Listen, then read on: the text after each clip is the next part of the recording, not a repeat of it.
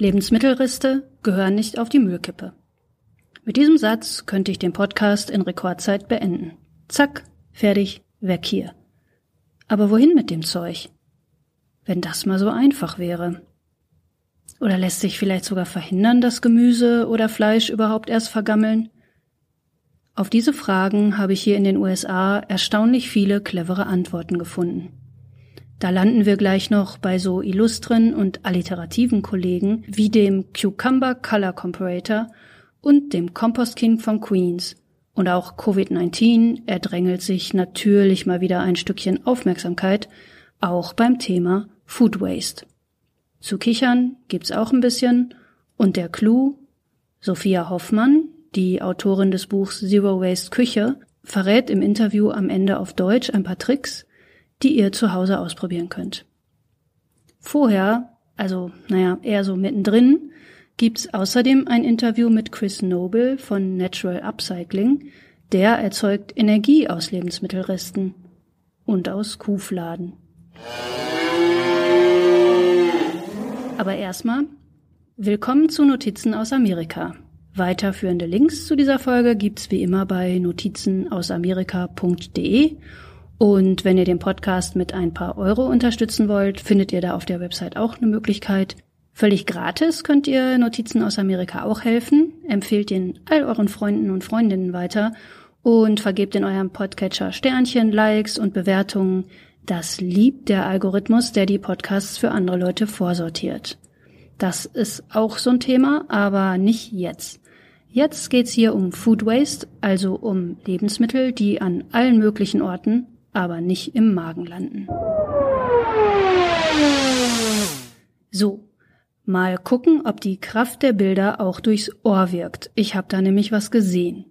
Zwei nebeneinander gestellte Bilder, die das Problem in den Fokus rücken. Ihr guckt aus der Luft auf eine mehrspurige Autobahn ein Stück vor einer Abfahrt. Alles voll mit Autos, alle Spuren. Das sieht aus wie Rush Hour zumindest vor Pandemiezeiten. Ist aber ganz aktuell. Die Autos oder naja, die Leute in den Autos wollen zu einer Foodbank. Da werden kostenlose Lebensmittel verteilt. Auf dem Bild daneben guckt ihr von unten auf einen Berg.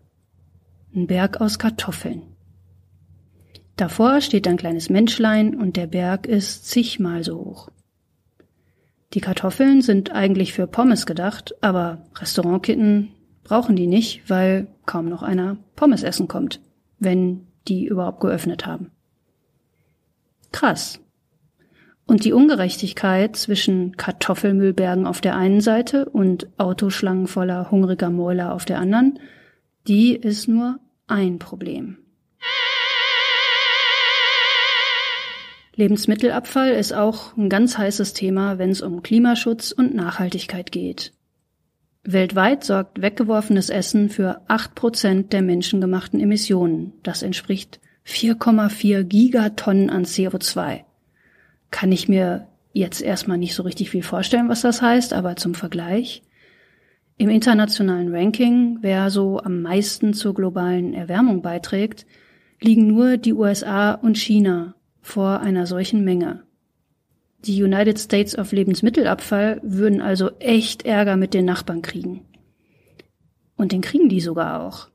Die Vereinten Nationen schreiben ihren Mitgliedstaaten ins Aufgabenheft, bis 2030 müsst ihr euren Lebensmittelabfall reduzieren. Und zwar kräftig. Halbieren heißt hier die Lösung. Am Lebensmittelabfall hängt nämlich echt ganz schön viel Dreck. Zum Beispiel das Treibhausgas Methan, das furzen organische Stoffe auf Müllkippen quasi so vor sich hin. Das ist aber nicht die einzige Umweltsauerei. Kartoffeln, Kokoswasser oder Körnerbrote auf der Müllkippe oder im Komposthaufen haben vorher schon Saatgut verbraucht, Wasser, Dünger, Energie, Arbeitskraft und dann noch jede Menge Stoffe, mit denen man das Zeug haltbar macht, verarbeitet oder verpackt und dann kommen auch noch Abgase beim Transport dazu und so weiter. Und die ganzen liegen gebliebenen Schnitzel und Schokoriegel, die läppern sich. Dafür wird völlig unnötig jede Menge Wald abgeholzt, weil Lebensmittel und Tierfutter ja nun mal Anbaufläche für sich beanspruchen. Okay, das war ein Scherz. Schokoriegel landen doch wohl nie im Müll, oder?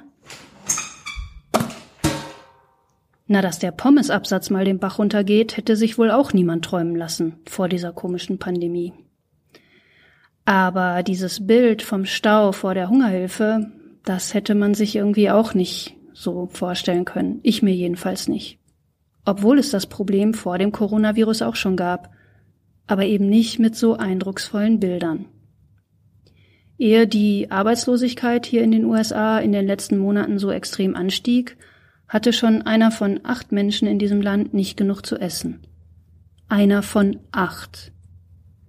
Gleichzeitig strotzen die Müllkippen nur so vor Lebensmitteln. Einer Statistik der US-Regierung zufolge werden 30 bis 40 Prozent der Lebensmittel in den USA zu Abfall. Da komme ich quasi mit fünf Tüten aus dem Supermarkt und lasse zwei davon gleich mal vor der Tür fallen und die fege die Müllabfuhr dann weg. Wie kommt das? Oder besser gefragt, wo verschwindet das eigentlich alles? Kratzt du dein Essen vom Teller in den Mülleimer, ist das das Ende. Fürs Klima, klar. Aber auch auf der Karriereleiter des Tomatensamens, jetzt mal so als Beispiel. Um in deinem Mülleimer überhaupt erstmal zu landen, muss die Tomate jede Menge Hürden überwinden. Die kann im Restaurant oder im Supermarkt aussortiert werden. Hält sich nicht mehr lange oder ist matschig geworden, weg damit. Oder die Tomate wird gleich bei der Anlieferung im Supermarkt oder in der Küche abgelehnt. Da muss sie nämlich schon tipptopp aussehen, wie in der Disco.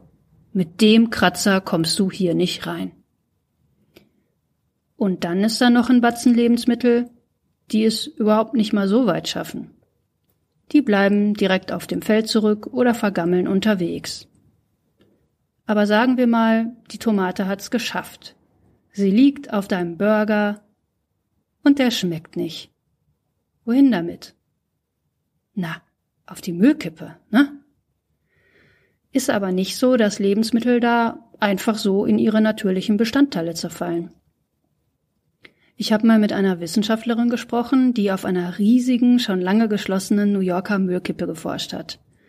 Sie wollte gucken, was die Leute früher so alles weggeworfen haben. Und sie sagt, die jahrzehntealten Zeitungen da ganz tief unten im Müllberg, die kannst du oft noch lesen. Und einen Burger einwandfrei erkennen.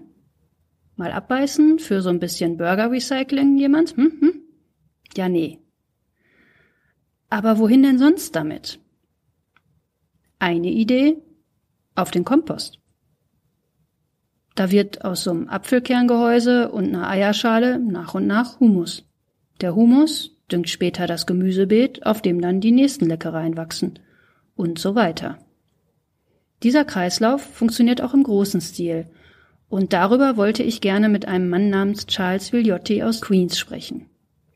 Ihn hat das New York Times Magazine zum Compost King of New York erklärt, also dem Kompostkönig von New York. Zusammen mit seinem Bruder Arnold ist Charles Villotti schon seit Ewigkeiten im Müllgeschäft. Und irgendwann haben die Brüder Villotti gemerkt, aus dem Teil von dem ganzen Müll lässt sich noch prima was machen. Dann haben sie Land gekauft und auf dem kompostieren sie im großen Stil. Also die Größenordnung, wo du mit der Mistgabel echt nicht weit kommst. Da wenden Bagger und Bulldozer die langen Reihen an Komposthaufen, damit da Luft drankommt.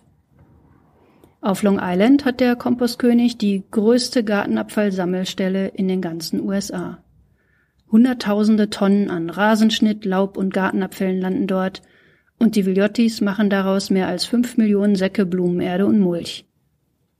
Was da rottet, kommt also nicht aus der Küche. Noch nicht.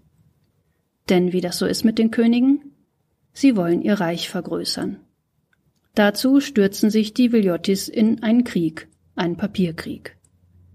Sie wollen Essensreste einsammeln und verwerten und dabei dann auch wieder doppelt kassieren. Fürs Müllentsorgen und für das, was sie draus machen. Einsammeln wollen sie, was in den Großküchen von Krankenhäusern oder Restaurantketten in die Tonne wandert. Tonnenweise. Da sind jede Menge fettige, stinkige Reste zu erwarten, die so einen herkömmlichen Komposthaufen zum Rattenmagneten machen würden. Aber die Villottis haben einen Plan. Anaerobic Digestion. Also anaerobe Zersetzung. Quasi gezieltes Verfaulen lassen ohne Luftzufuhr. Wenn ihr euch bei dem Gedanken die Nase zuhaltet, liegt ihr völlig richtig. Das ist nämlich der Sinn des Ganzen. Da entstehen Gase. Der Kompostkönig baut eine Biogasanlage, um Energie aus Lebensmittelabfall zu machen. Wie cool!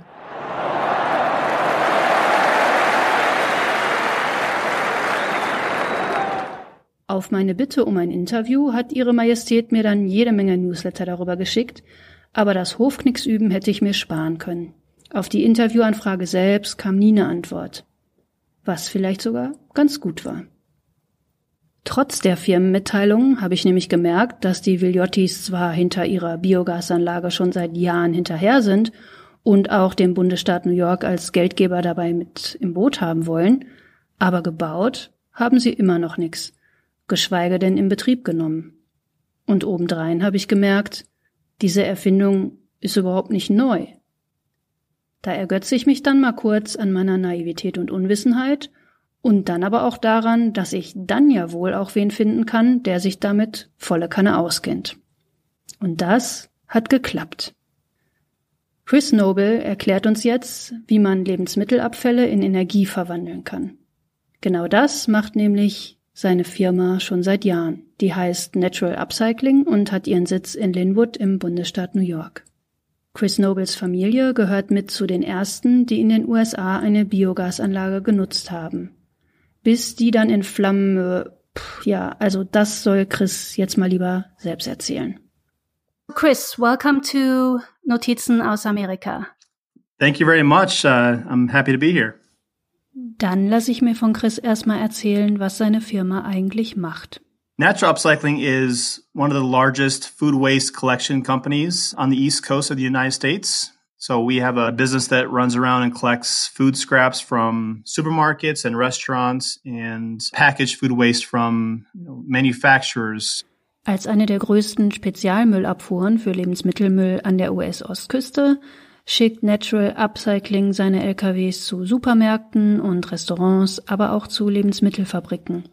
Zum Beispiel holen sie bei einem Softdrinkhersteller die Dosen oder Flaschen ab, die der Großhandel nicht ausgeliefert hat – Und all das geht dann entweder in eine Kompostieranlage oder eine Biogasanlage.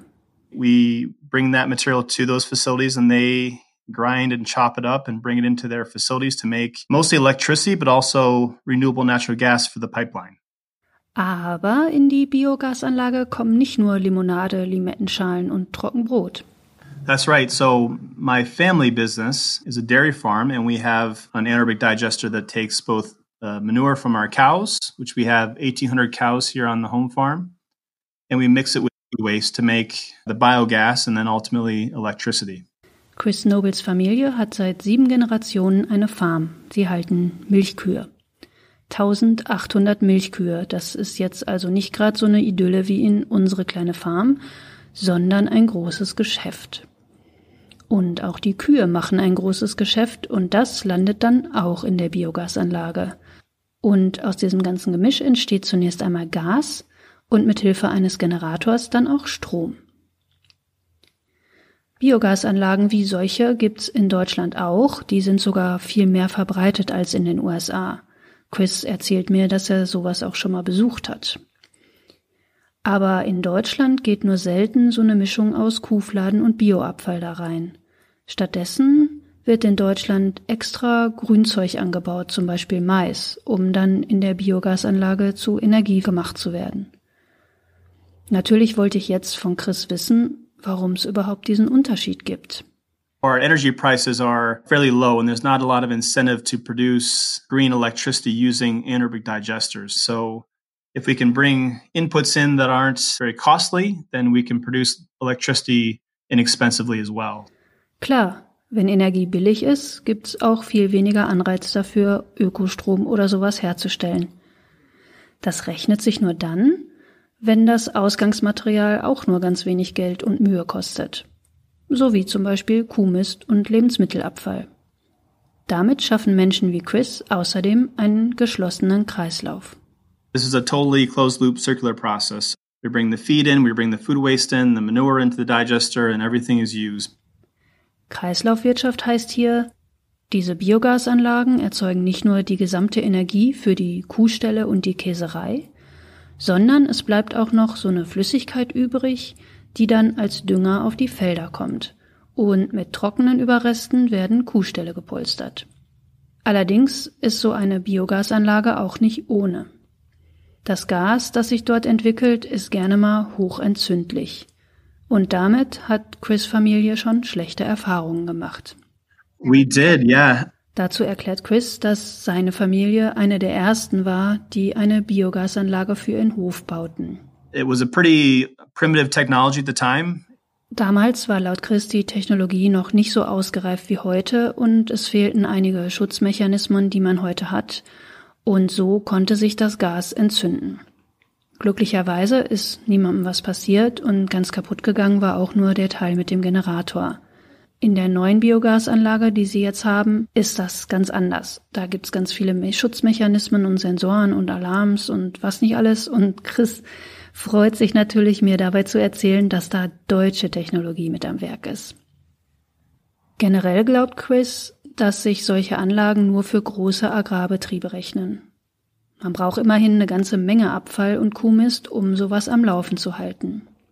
30 Tonnen Lebensmittelabfall gehen täglich in die Biogasanlage von Chris Familie. Und seine Firma, die ja jetzt noch mit ganz anderen Anlagen und Kompostieranlagen zusammenarbeitet, sammelt täglich 200 Tonnen Lebensmittelabfall ein. There's been some examples of smaller farms here in the US doing it successfully, but everything in the US I think tends to be big, right? Ja, ja, immer alles in riesengroß hier im Land, hat er ja recht. Doch selbst hungrige Biogasanlagen stoßen in den USA an Grenzen. Denn viele landwirtschaftliche Betriebe in den USA haben ihren Sitz quasi im Nirgendwo. I think the, the biggest limitation is typically the farms are not close to the town center. And so they're, they're typically at the very end of the pipeline or the very end of the electricity grid. Ganz am Ende der Strom- und Gasleitung zu sitzen, macht es natürlich schwierig, die Energie zu verteilen, die so eine Biogasanlage erzeugt. Und wo wir schon bei Problemen angelangt sind, habe ich Chris auch mal gefragt, wie sich Covid-19 eigentlich aufs Geschäft mit dem Lebensmittelmüll und der Energie ausgewirkt hat. Erstmal fehlten da natürlich Abholmengen, als Restaurants und Schulen und so weiter geschlossen wurden und damit dann auch kein Lebensmittelabfall mehr loswerden mussten. Aber Chris hat direkt einen anderen Bedarf gesehen, den er decken kann. You know, as we've seen the supply chains interrupted, we've had opportunities to provide uh, donations of food to people in our community. Weil auf einmal die üblichen Großabnehmer fehlten, die Kühe aber genauso dicke Euter hatten wie vorher auch, fingen Milchhöfe drumherum und natürlich auch die von Chris Familie an, die Milch wegzukippen. Chris hat die eingesammelt, in Flaschen und Kanister gefüllt und dann mit seinen LKWs zu Organisationen fahren lassen, die Lebensmittel an Bedürftige verteilen. It didn't address the large scale problem, but it, it addressed the problem to a degree locally here that people were concerned about, you know, farmers dumping food and their families being hungry. Für ihn hat die Pandemie deshalb auch den Anstoß mitgebracht, über Lebensmittelabfall nochmal ganz neu nachzudenken. Chris sagt, mit seiner Arbeit, also daraus Energie zu erzeugen, stehe er ja nun eigentlich erst ganz am Ende der Lieferkette. Um, but there's a lot of other places that that food can go. Das war Chris Noble von Natural Upcycling und wenn ihr genauer verstehen wollt, wie so eine Biogasanlage funktioniert, schaut mal bei notizenausamerika.de vorbei. Da habe ich weiterführende Links zu allen möglichen Themen hier von heute und speziell zu den Biogasanlagen findet ihr darunter auch anschauliche Grafiken. Ist Englisch, aber Bilder versteht man ja auch so. Der letzte Punkt aus dem Interview mit Chris wirft eine kluge Frage auf, finde ich. Lebensmittel wegwerfen, muss das denn überhaupt sein? Kann die nicht noch jemand essen? Oft ist die Antwort ja, aber. Die Kernprobleme dabei würde ich an zwei Punkten festmachen. Erstens Logistik, also wie kommen übrig gebliebene Lebensmittel dahin, wo sie fehlen. Zweitens die Rechtsfragen, also was darf wer an wen verteilen und natürlich gehört dazu auch die Frage, was passiert, wenn sich hinterher jemand den Magen verdirbt oder so. Letzteres haben die USA gesetzlich geregelt. Vor Klagen wegen schlecht gewordener Lebensmittelspenden schützt Hilfsorganisationen der Bill Amazon Good Samaritan Food Donation Act von 1996. Da brauchen die sich vor Ärger nicht zu sorgen, außer bei grober Fahrlässigkeit oder bei absichtlichem Fehlverhalten. Das Gesetz schreibt aber auch vor, dass Lebensmittelspenden nicht direkt an Bedürftige abgegeben werden dürfen, sondern zuerst an eine Hilfsorganisation gehen müssen, die sie dann verteilt. Mal eben, zum Beispiel als Bauer oder Bäuerin, sowas organisieren, ist also gar nicht so einfach. Auch beim Verteilen gibt's eine Menge Hürden, und zwar schon im ganz kleinen Rahmen. Die Sachen müssen vielleicht in eine Kühlung oder, so wie Chris davon erzählt, welcher Aufwand es jetzt war, allein die Milch umzuverteilen, die bei den umliegenden Bauernhöfen stehen blieb, weil die Restaurants und die Schule am Ort wegen Corona geschlossen hatten. Dabei hatten die in dem Fall ja sogar echte Vorteile auf ihrer Seite, zum Beispiel hatten sie die passenden Behälter, um die Milch aus so Großabnahmebottichen in handliche Milchflaschen umzufüllen und auch die Wagen plus Fahrerinnen und Fahrer, um die dann zu den Tafeln zu fahren. Ähm, das heißt bei euch doch Tafeln, oder? Also Organisationen, die Lebensmittel verschenken. In den USA ähm, heißen die Food Bank oder Food Pantry. Eine solche Organisation, die das im großen Stil macht, ist zum Beispiel City Harvest in New York. Die wollte ich eigentlich auch mit O-Tönen hier haben, aber die waren super beschäftigt wegen Covid-19. Aber ich habe schriftlich gekriegt, wie das alles so läuft und das erzähle ich euch jetzt einfach mal. Die holen Essensreste jeden Tag in der Woche ab, also auch sonntags, und dafür haben sie eigene Kühlwagen. Am Tag laden sie Lebensmittelabfall im Gewicht von zwölf Elefanten. Ein Glück, dass sie jetzt nicht Elefanten in so einen Kühlwagen quetschen müssen, aber fast 76 Tonnen Lebensmittelabfall sind ja auch nicht ohne. Dafür hat City Harvest viele ehrenamtlich helfende Hände und 22 Kühlwagen. Die holen dann bei Supermärkten, Restaurants, Bauernhöfen und Lebensmittelfabriken ab, was die sonst wegschmeißen würden. Und diesen Berg verteilen sie dann wiederum an vielen Orten in New York City an Menschen, die dringend was zu essen brauchen könnten. Angefangen hat City Harvest damit 1982. Seither haben die damit so viel Müll vermieden, dass eine halbe Million Tonnen Treibhausgas mal schön von der Atmosphäre weggeblieben ist. Das ist derselbe Effekt, als wenn City Harvest jedes Jahr 100.000 Autos von der Straße gepflückt hätte. Vielleicht mit den zwölf Elefanten, wer weiß. Und obendrein hilft es dabei, den Hunger von Hunderttausenden Menschen in New York zu lindern. Für dieses Jahr peilt City Harvest an, 1,2 Millionen New Yorkerinnen und New Yorker mit Essen zu beglücken. Ist das nicht irre? Dabei könnte ich fast vergessen, dass dieses Prinzip, Weggeworfenes an Bedürftige zu verteilen, das Problem zwar lindert, aber nicht löst.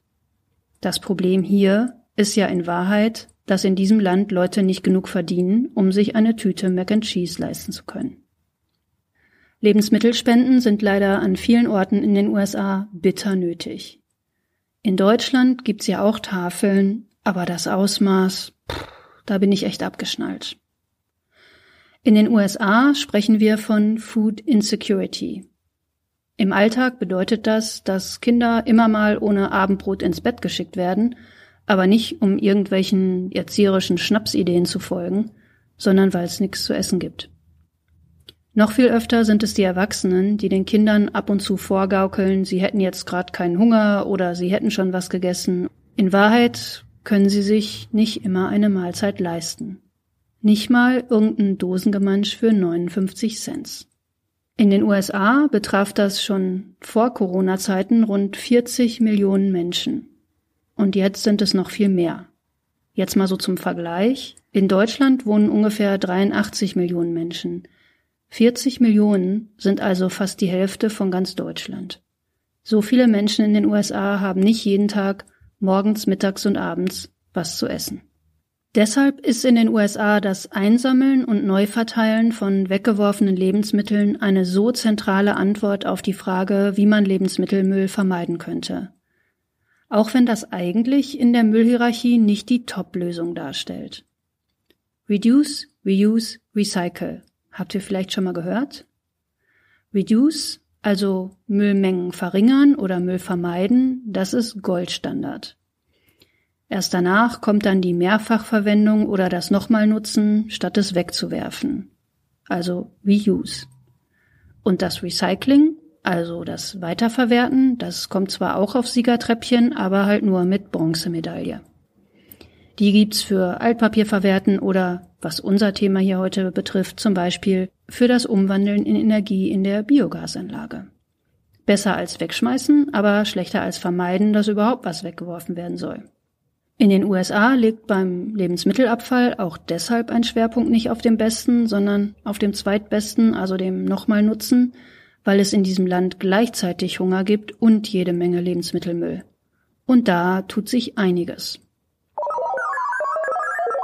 Einer Schätzung von 2016 zufolge werden in den USA pro Jahr 1,7 Tonnen Nahrungsmittel umverteilt. Die Menge entspricht dem Gewicht von 100 Brooklyn Bridges. Zwei Drittel davon kommen aus Geschäften, etwas mehr als ein Viertel von Bauernhöfen und ein geringerer Teil aus Restaurants und Kantinen. 1,7 Tonnen, das klingt schon irre. Der Studie zufolge müsste es aber möglich sein, dreimal so viel Lebensmittelabfall zu vermeiden, indem er an Bedürftige verteilt wird. Und zwar trotz der typischen Hürden wie Verderblichkeit und Logistik. Um die beiden Seiten dieser Lösung besser zusammenzubringen, gibt es schon Computerprogramme und Apps. Bisher werden die meistens im kleineren Rahmen ausprobiert.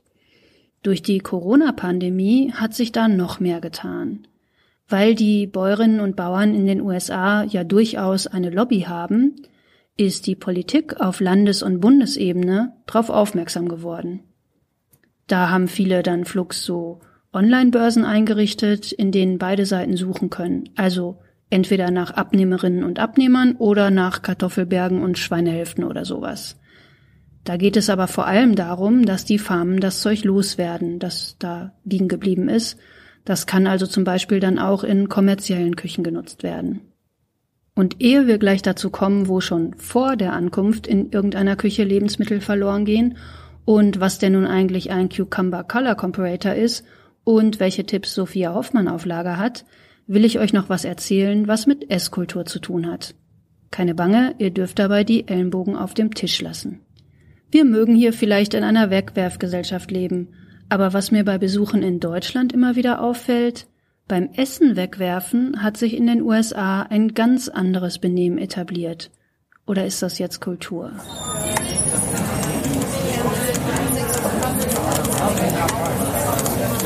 Die Portionen sind riesig, die Teller hier sind proppevoll, keine Frage.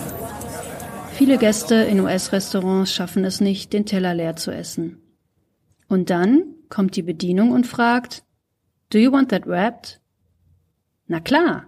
Und zack ist der Teller weg und kurz danach steht eine Tüte auf dem Tisch mit einer Schachtel drin und darin sind die vom Teller gekratzten Essensreste eingepackt. In manchen Reiseführern hält sich übrigens das Gerücht, wir würden das Doggy Bag nennen. Das soll aus Zeiten stammen, in denen die Leute es hochnotpeinlich fanden, wenn andere Leute am Nebentisch denken könnten, sie hätten es nötig, Essensreste mitzunehmen. Ist für einen Hund. Ja, nee.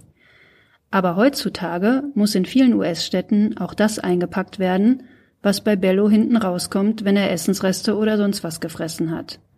Und so hat die Verbindung von Hund und Tüte eine ganz andere Duftnote. Also fragt bitte lieber nicht nach einer Doggy Bag. Sagt lieber, can I have that to go? Apropos to go. Mit Takeout, also Essen aus dem Imbiss oder vom Bringdienst, bestreiten viele Großstadtamerikanerinnen und Amerikaner einen Gutteil ihres Kalorienbedarfs. Und dann landen die Reste im Kühlschrank. Zusammen mit den Resten aus dem Restaurant. Oder vom selbstgekochten. Das kann zum russisch Roulette mit der Verdauung werden. Ist das wohl noch gut? Ein Einwanderer hat mir mal weismachen wollen, du seist in New York erst dann richtig angekommen, wenn du deine erste Lebensmittelvergiftung hinter dir hast. Och, äh, nee, da bleib ich lieber auf dem Sprung und tratsche noch eine andere Idee weiter. Schnell mit dem Faserschreiber das Datum draufschreiben, ehe die Schachtel mit den Essensresten im Kühlschrank verschwindet. Dann landet sie später vielleicht nicht im Müll. So ein Datum an sich sorgt allerdings genau für das, nämlich für jede Menge unnötigen Müll. Das Mindesthaltbarkeitsdatum in den USA ist echt verwirrend. Keine nationale Regelung schreibt vor, was genau da stehen muss.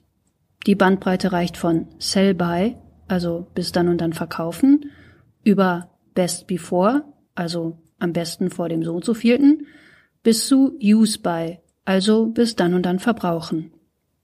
Theoretisch gibt es da Unterschiede, was das bedeuten soll. Praktisch werden die Etiketten mal so, mal so verwendet. Völlig unklar, wann da wirklich mal Sicherheit gemeint ist, also Achtung, ab diesem Tag wird das Zeug schlecht. Und manchmal sind die Hinweise nicht mal für Leute wie dich und mich bestimmt, sondern für das Supermarktpersonal. Zum Beispiel, damit die Margarine zu diesem Datum schön weit vorne im Regal stehen soll. Oft ist das aufgedruckte Datum für die Qualitätskontrolle gedacht. Heißt also nur, dass Ketchup oder Olivenöl bis zu diesem Zeitpunkt wahrscheinlich richtig toll schmeckt und danach so langsam im Geschmack nachlassen könnte. Ich habe das hier in den USA eine ganze Zeit lang auch nicht kapiert. Und mich dann gewundert, dass ein Joghurt, der unbemerkt hinten im Kühlschrank saß, noch vier Wochen nach dem vermeintlichen Mindesthaltbarkeitsdatum weder schimmelte noch sonst irgendwelche Anzeichen von Vergammeln trug. Ja, und genau so führt dieses Datumschaos dazu, dass jede Menge Tip-Top Lebensmittel im Müll landen. Deshalb gibt es in den USA Kampagnen dafür, die Beschriftungen zu vereinheitlichen und ganz klar zu formulieren. Schmeckt am besten bis zum so und so vielten, wäre sowas zum Beispiel. Und nur die relativ wenigen Sachen, die tatsächlich nach einer Weile ein Gesundheitsrisiko darstellen könnten, wie zum Beispiel so ein schimmelnder Joghurt, die sollen sowas wie haltbar bis auf dem Deckel tragen. Eine geplante Vorschrift dafür war Ende 2015 im US-Kongress Teil eines umfassenden Pakets, das den allerersten explizit auf Lebensmittelmüll gemünzten Gesetzesentwurf darstellte. Yay! Neben Vorschriften für die Haltbarkeitsdaten standen da drin unter anderem auch Steueranreize für Spenden von Lebensmitteln. In den Folgejahren gab es weiter Anstrengungen, zumindest einige Regelungen durchzusetzen, aber in Kraft getreten ist keines dieser Gesetze bisher. Auf Ebene der Bundesstaaten wurden aber einige von diesen Ideen mittlerweile aufgegriffen und auch im Kongress kämpfen einige Abgeordnete weiter für Food Waste Gesetze und gerade der Punkt mit den Haltbarkeitshinweisen steht dabei immer wieder im Fokus. Im Supermarkt oder Lebensmittelladen, wo dann so ein Datum stehen könnte, landet vieles aber erst gar nicht. Es gibt total viele leckere Lebensmittel, die Normalsterbliche nie erreichen. Erinnert ihr euch noch an unsere Diskotomate? Mit dem Kratzer kommst du hier nicht rein? Das passiert in Lebensmittelläden und auch schon auf dem Feld. Denn die ganze Mühe mit Pflücken, Waschen und Verpacken können sich die Farmarbeiterinnen und Arbeiter ja sparen, wenn eine super krumme Gurke oder ein gelblicher Blumenkohl sowieso abgewiesen werden. Um zu entscheiden, was auf dem Acker bleibt und was nicht, gibt es sehr detaillierte Qualitätsmerkmale vom Landwirtschaftsministerium. Rosenkohl der Stufe A muss zum Beispiel einen Durchmesser von mindestens einem Inch haben, also halbe Golfballgröße der darf nicht welken oder angemackt sein und eine gesunde Farbe muss er außerdem noch haben. Wie genau das aussieht, entscheidet bei der Ernte nicht etwa der Daumen, sondern dafür gibt's jede Menge Gerätschaften. Zum Beispiel, ihr ahnt es, den Cucumber Color Comparator, eine Farbkarte für Gurken verschiedener Arten und Gütestufen. Ziemlich lustig finde ich, dass es für Bohnen eine Güteklasse gibt, die heißt US Fancy Also super schick, diese Bohnen. Dafür müssen sie allerdings auch super gerade sein. Viele dieser irgendwie ja auch ein bisschen seltsam vorkommenden Vorschriften stammen aus der Zeit nach dem Zweiten Weltkrieg. Damals sollte diese einheitliche Regelung dabei helfen, überhaupt erstmal sowas wie eine Qualitätskontrolle einzuführen, so dass dann niemand im Krämerladen übers Ohr gehauen werden kann, zum Beispiel mit Prachtbirnen in der Auslage und dann lauter kirschgroße Matschbirnen im Sack. Außerdem sollten diese Aussehensleitlinien eine Grundlage für Preise schaffen und auch für den Wert von Krediten. Der dümmste Bauer erntet dann hier nicht nur die dicksten Kartoffeln, sondern auch die dickste Kapitaldecke. Na super. Aber heutzutage gibt es auf einmal ganz viel Aufmerksamkeit für krumme Zucchini, für verknotete Möhren und für Tomaten, die durch die Größenschablone fallen oder Wachstumsnarben haben. Ugly Veggies nennen wir die zum Beispiel oder, weil hässliches Gemüse ja echt ein bisschen böse klingt, Imperfect Foods. Bei euch hat sich dafür, glaube ich, krummes Gemüse als Oberbegriff durchgesetzt, auch wenn Obst dabei ist. Und sowohl in Deutschland als auch in den USA gibt es Tech-Firmen, die sich auf sowas spezialisiert haben. Die bieten als Online-Versand Kisten voller krummer Gemüse und Obst im Abo. Die Geschäftsidee kommt auch super an. Firmen mit Namen wie Imperfect Food sammeln im Silicon Valley Millionen an Investitionen ein. Sie beziehen ihr krummes Gemüse vor allem bei gigantischen Farmen, die dann auch Riesenmengen an krummen Sachen billig liefern können. Logisch. Das bedeutet auch, das Gemüse in der Kiste kommt vor allem aus Kalifornien und aus Mexiko. Also nicht gerade aus der Umgebung, wenn wer aus New York oder Seattle bestellt.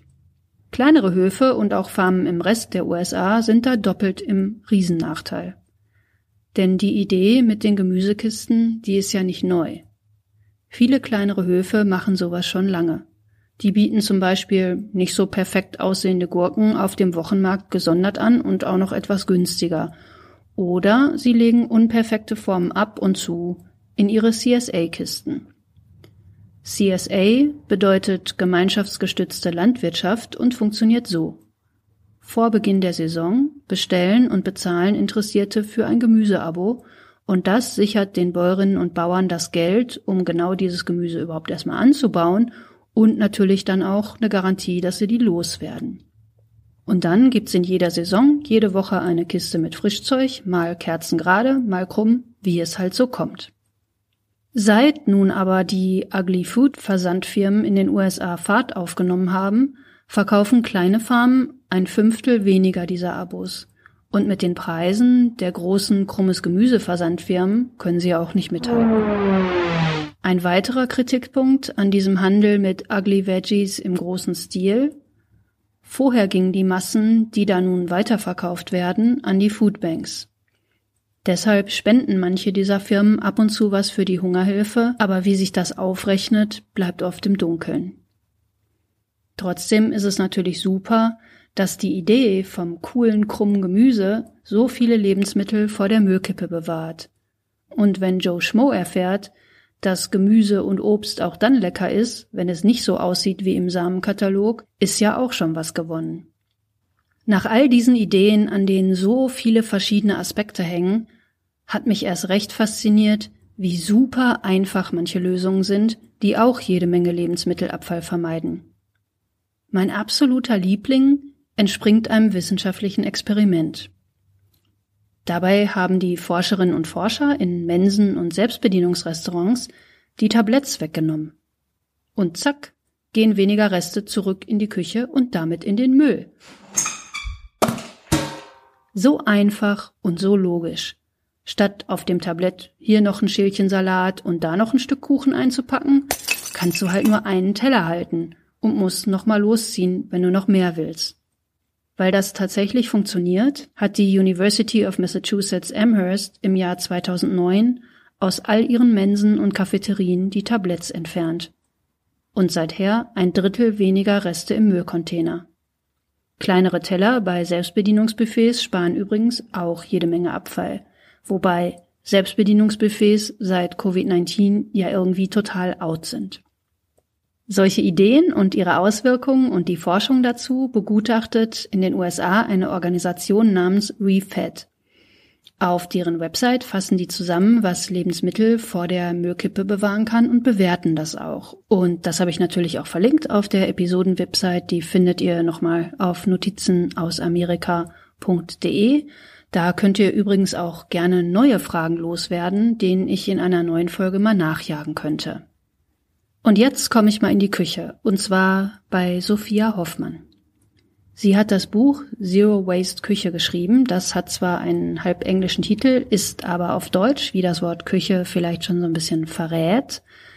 Sophia hat auch schon für kulinarische Expertinnen und Experten in Amerika gekocht. Das macht sie vegan. Und ich äh, bin schon seit längerer Zeit ein Fan ihrer Brotlinge. Das ist eine ganz leckere Lösung für hart gewordenes Brot. Und sag, bevor wir anfangen, nochmal dazu, unser Interview ist schon ein bisschen älter. Das hat auch mit dem Coronavirus zu tun. Wir haben Mitte, Ende März gesprochen und auf diesem Stand ist auch das, was wir sprechen. Hier im Podcast gibt's jetzt einen kleinen Ausschnitt daraus und das komplette Interview werde ich dann noch als Bonusfolge veröffentlichen. Ja, heute habe ich hier eine Köchin, Autorin und Unternehmerin aus Deutschland zu Gast, die Sophia Hoffmann. Die hat unter anderem ein Buch geschrieben, das heißt Zero Waste Küche. Und unter anderem darüber werden wir uns jetzt mal unterhalten. Willkommen, Sophia. Hallo, schönen Abend, schönen Tag. ja, Zeitverschiebung, ne? Für genau. dich ist schönen Abend. Das haben wir alles schon verraten. Wie, wie bist du dann vom vegetarisch oder vegan Kochen noch weiter zum Thema Zero Waste gekommen? Oder ging das schon immer Hand in Hand miteinander für dich? Jein. Also ähm, tatsächlich war damals, als ich angefangen habe und auch so bei meinen ersten beiden Kochbüchern, die sind 2014, 2016 erschienen, da war schon in erster Linie das Thema pflanzliche Küche im Mittelpunkt. Ich habe äh, da so ein bisschen gebraucht. Also ich habe eigentlich sehr, sehr nachhaltig meine Lebensmittel schon immer selbst behandelt, ähm, habe schon immer Reste verwertet und so weiter, weil ich so sozialisiert wurde, weil ich so aufgewachsen bin, weil ich das eigentlich zu Hause schon mitbekommen habe. Und ich brauchte erst dieses Learning zu merken, dass das eben nicht für alle Leute so ist, dass viele dieses Wissen gar nicht mehr haben oder in manchen Familien überhaupt nicht vermittelt wird. Und mich haben da wirklich mehr oder weniger so meine FollowerInnen und meine LeserInnen eigentlich darauf aufmerksam gemacht. Und dann habe ich irgendwann gemerkt, okay, das ist doch ein größerer Themenkomplex. Gleichzeitig wurde das auch zu einem stärkeren Thema. Also dieser Begriff Zero Waste verkörpert ja ganz unterschiedliche Sachen. Ist ja, geht es ja einerseits auch um eine minimalistischere Lebensweise, irgendwie drum, wenig Müll wie möglich zu erzeugen, aber eben auch alles zu verwerten. Und das ging so Hand in Hand. Und dann habe ich vor einigen Jahren, das sind jetzt doch auch schon wieder vier Jahre oder so, wirklich angefangen, mich noch stärker auf dieses Thema zu konzentrieren. Habe da auch auf Veranstaltungen dazu gesprochen, Workshops gemacht und so weiter. Und irgendwann ist dann auch diese Buchidee entstanden. Sagt man in Deutschland eigentlich auch Zero Waste oder gibt es da auch noch andere Begriffe für? Ich würde schon sagen, dass man auch Zero Waste sagt. Wir haben das natürlich auch diskutiert, ob das in Deutschland Sinn macht, unter diesem Titel ein Buch zu veröffentlichen oder ob man dann vielleicht Gefahr läuft, eine, eine Generation, der dieser Begriff nicht so geläufig ist, nicht mit anzusprechen. Aber ich denke, wir haben es schon gemacht, weil man es mittlerweile als Begriff so sich schon was drunter vorstellen kann. Und es wird ja dann auch im Buch noch erläutert. Also wenn man es jetzt auf Deutsch übersetzt, es das heißt ja irgendwie null Müll, aber Waste ist ja auch sowas wie Verschwendung oder so, weißt du? Also ich finde, man kann das so auf verschiedene Arten auch auslegen, was das dann heißt. Ja, Lebensmittelverschwendung klingt für mich durchaus nach so einem deutschen machbaren Wort, aber im Englischen gibt es auch diese Unterscheidung durchaus. Dass Und kein Müllküche klingt auch einfach nicht so catchy. Null Müll ist fast schon so ein, äh, so ein Zungenbrecher. Ich glaube, betrunken könnte ich das nicht sagen. Ähm, wenn jetzt jemand da wirklich keine Ahnung hat, sondern ne, ich möchte jetzt gerne in meiner Küche auch Zero Waste machen, ob ich es aussprechen kann oder nicht, ist mir egal, ich will es einfach machen. Wo fange ich da an? Also dann äh, ist wirklich der einfachste Tipp, den ich geben kann, von Anfang an weniger und dafür besser einkaufen. Ähm, man kennt es zum Beispiel beim Brot, ne? Man kauft irgendwie so ein billiges Supermarkt-Aufbackbrot, das ist dann aber auch nach einem Tag schon hart und dann schmeißt man irgendwie die Hälfte weg. Wenn man ein gutes Sauerteigbrot kauft, dann hält es ja gut äh, weggepackt, auch wirklich eine Woche oder so. Wir kaufen tendenziell alle viel zu viel ein und äh, schmeißen aufgrund dessen dann sehr, sehr viel weg. Das stimmt. Einkaufszettel schreiben zum Beispiel ist äh, gar keine so schlechte Idee. Also für die, für die Menschen, die wirklich so das Gefühl haben, sie kaufen zu viel ein, hilft sowas total, Einkaufszettel zu schreiben oder auch eine Prep-List. Manche machen das genauer, manche machen das weniger genau, was man so vielleicht ungefähr in der Woche kochen will. Oder man kann auch dann einen Zettel an den Kühlschrank hängen oder einen Vorratsschrank und mal so auch Inventur machen und mal gucken, was ist noch so alles da und auch mal so Trockenvorratsreste verbrauchen. Ähm, aber wirklich auch nur so viel einzukaufen, also zum Beispiel als Einzelperson so der Tipp, wie man jetzt so in einer Einkaufstasche selber tragen kann. Ähm, alles andere ist zu viel. okay. Und ähm, wenn dann so ein paar Reste da noch liegen und Leute die verwerten wollen, da kommt, also höre ich zumindest oft dann die Frage auf, ja, sind dann da überhaupt noch Nährstoffe drin? Also das finde ich eine sehr interessante ähm, Frage. Und ich glaube, dieses Worst-Case-Szenario, also die Vorstellung, dass man dann nur noch halb verrottetes Gemüse isst, also das ist ja Quatsch. Bei ganz vielen Gemüsen zum Beispiel ist es ja wirklich so, dass es einfach ein Wasserverlust ist. Also wenn jetzt eine Möhre schlapprig wird oder eine Gurke schlapprig wird. Bei ganz vielen dieser Gemüse äh, funktioniert es ja auch wirklich, dass man die nochmal in Wasser legt, zum Beispiel bei einem Salat auch ganz gut, aber auch bei der Möhre oder beim Radieschen und dann saugen die sich wieder voll. Und ich glaube, es ist immer noch gesünder, sich von schlappen Biogemüse zu ernähren, als von rauen Mengen an konventionell erzeugten Gemüsen. Und ähm, wenn wir eine ausgewogene, gesunde Ernährung haben und ab und zu auch die etwas müderen Obster und Gemüse noch mitessen, dann ist da überhaupt keine Gefahr. Du arbeitest im Isla Coffee und das ist ein Café, das Kreislaufwirtschaft hat. Kannst du das mal erklären, was das konkret in dem, in deinem Alltag als Köchin bedeutet? Mhm. Also mein Chef äh, benutzt bewusst nicht den Begriff Zero Waste, weil wir schaffen es nicht, keinen Müll zu erzeugen. Ne? Also wir haben Mülleimer, wir haben natürlich auch Mülltrennung, aber wir versuchen Müll zu vermeiden und das zieht sich einfach in diesem Betrieb durch alle Ebenen. Also das fängt natürlich an in der Küche, bei den Lebensmitteln, die wir verwenden, versuchen wir halt sozusagen auch alles rauszuholen. Aber es zieht sich auch durch äh, das Café, also auch wir haben, wir haben einen ganz fairen Preis, den wir für den Kaffee zahlen, der noch höher ist als der Fairtrade-Standard. Ähm, und äh, in vielen Cafés wird die Milch, wenn die einmalig geschäumt wird, bleibt oft was übrig und die wird dann einfach weggeschüttet, ne? weil die kann nicht nochmal aufgeschäumt werden. Wir sammeln diese Milch und machen daraus Joghurt und Ricotta und verwenden den in der Küche. Das ist jetzt ein Beispiel. Wenn wir altbackenes Brot haben, wird es natürlich bei uns auch verwendet. Wir hatten jetzt aktuell auf der Karte zum Beispiel eine Schokoladentat, wo der Mürbteigboden auf einer Semmelbröselbasis gebacken wird. Wir bekommen von der Bäckerei die uns auch das Brot beliefert, ähm, die übrigens mit dem Lastenfahrrad liefert, bekommen wir die alten Backwaren der laufenden Woche, also sowas wie Zimtschnecken oder so Gebäckteile und die werden dann am Wochenende ähm, in eine Art Bread Pudding, in einen French Toast verarbeitet, den es äh, auf unserem Brunchmenü am Wochenende gibt. Das sind alles so, so Komponenten. Wir fermentieren auch sehr viel. Wir trocknen oder pickeln zum Beispiel die Stiele von den Kräutern, die verwenden wir auch mit.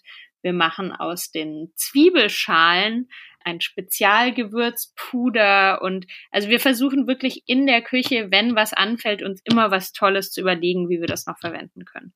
Wow, das klingt echt super.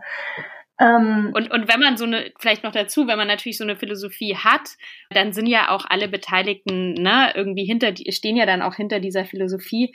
Und dann ist es ja auch ein kreativer Ansporn. Also das macht ja dann auch richtig Spaß, sich immer was Neues zu überlegen. So, also ich weiß jetzt nicht, wie es euch geht, aber ich habe irgendwie Appetit bekommen. Hm. Mal schauen, was im Küchenschrank noch so zu verbrauchen ist. Das, was ihr jetzt gehört habt, war nur ein Ausschnitt aus dem Interview mit Sophia. Das komplette Gespräch kommt demnächst dann noch als Bonusfolge. Da könnt ihr euch dann ja zur Sicherheit was zu knabbern bereitlegen. Dann gibt's aber jetzt nun mal auch echt Sachen, die wirklich niemand mehr essen könnte. Biermaische zum Beispiel. Also das, was beim Brauen von der Gerste übrig blieb. Wenn man mit Gerste braut, das ist ja hierzulande auch manchmal ein bisschen anders. Oder halt die Reste aus dem Entsafter, aus einem Saftladen, ist ja klar, wo man die tollsten Smoothies kaufen kann.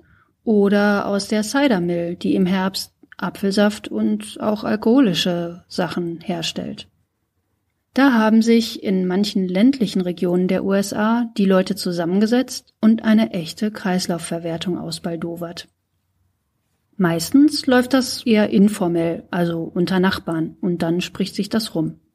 Schon fährt der eine Bauer mit dem Anhänger zur Brauerei, weil er festgestellt hat, seine Rindviecher mögen Biermaische ganz frisch. Die Hühner stehen eher so auf angegärt. Apfelreste aus der Cidermill fanden die auch super. Molke aus der Käserei dagegen entspricht so eher dem Schweinegeschmack. Das spart dann den einen Futterkosten, den anderen die Kosten für die Entsorgung. Auf der Website habe ich euch einen Artikel darüber verlinkt mit ein paar idyllischen Fotos. Ja, und mit dem schönen Landleben verabschiede ich mich dann auch für heute. Bleibt mir gewogen. Ich freue mich total über Sternchen, Likes und Bewertungen auf allen möglichen Podcatchern. Ich freue mich sehr, wenn ihr mich weiterempfehlt und natürlich auch, wenn ihr das möchtet, wenn ihr den Podcast mit ein paar Euro unterstützt. All das könnt ihr tun auf notizenausamerika.de und da könnt ihr auch sehr gerne ein neues Thema vorschlagen, irgendwas, was ihr schon immer mal aus den USA wissen wolltet.